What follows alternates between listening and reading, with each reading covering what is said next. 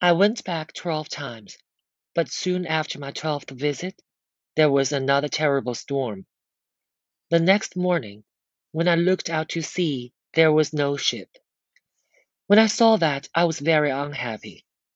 Why am I alive? And why are all my friends dead? I asked myself, What will happen to me now, alone on this island without friends? How can I ever escape from it? Then I told myself that I was lucky lucky to be alive, lucky to have food and tools, lucky to be young and strong. But I knew that my island was somewhere off the coast of South America.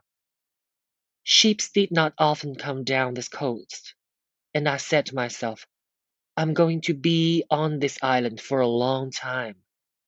So, on a long piece of wood, I cut these words.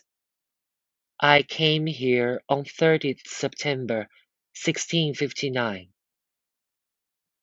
After that, I decided to make a cut for each day.